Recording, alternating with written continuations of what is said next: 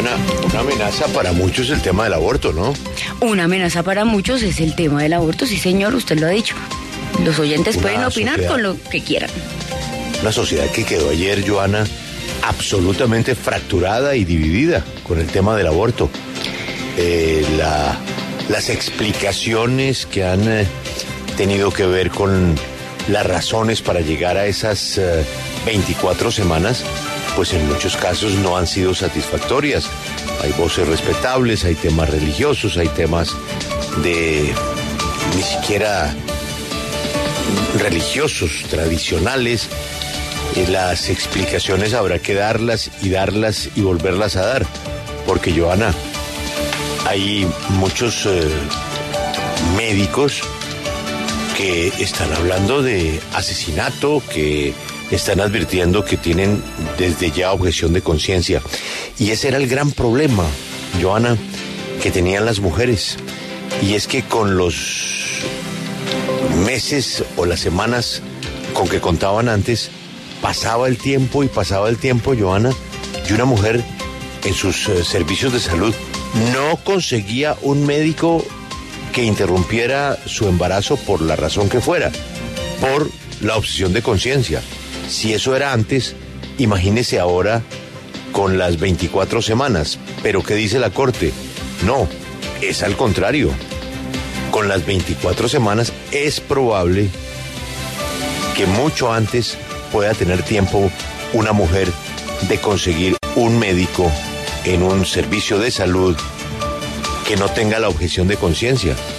Lo que se hace es darle más, más tiempo a la mujer para que pueda resolver su, su coyuntura, ¿no, Sí, Joana? Para que tenga acceso al aborto antes eh, de que sea penalizada, porque usted sabe que esto no se eliminó del Código Penal, entonces eso es lo que está haciendo la Corte o lo que trató de hacer la Corte pues con esta decisión y es darles ese tiempo. Nosotros ayer mencionamos varios casos donde las mujeres no podían encontrar un especialista que les practicara la interrupción voluntaria del embarazo justamente por la objeción de conciencia o también por las trabas en las EPS Julio y en eso hay que trabajar, hay que trabajar en, en las trabas del sistema de salud, hay que trabajar en pedagogía para que la gente pueda entender, para que la gente sepa de qué se trata y no llegar hasta las 24 semanas que pues es lo que es lo que no se quiere.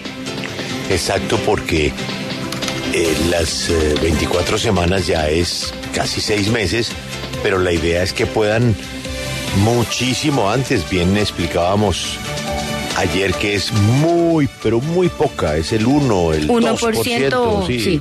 máximo el 2% de mujeres que llegan a la interrupción a esa En esa etapa.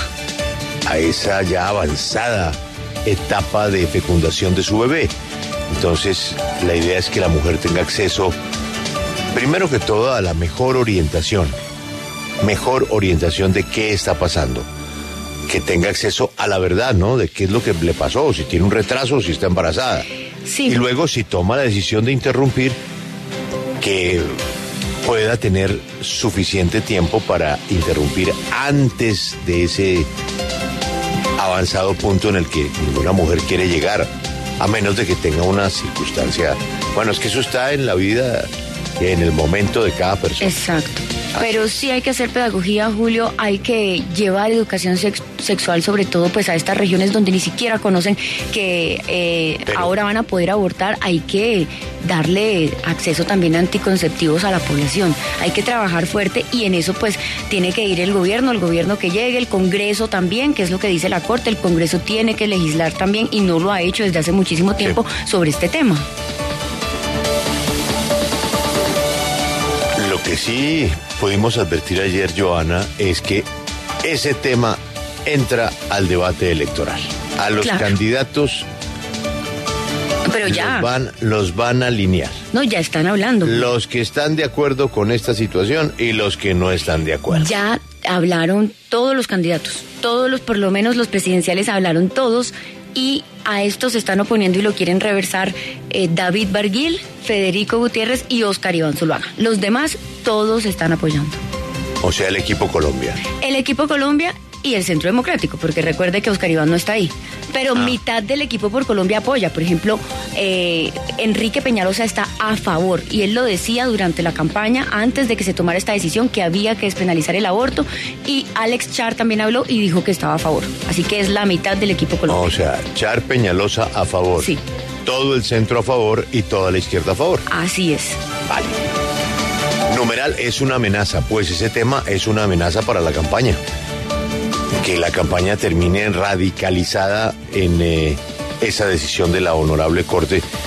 Que, bueno, en Colombia las cosas tienen reversa, pero esta veo una reversa muy difícil. Difícil. Muy, muy difícil.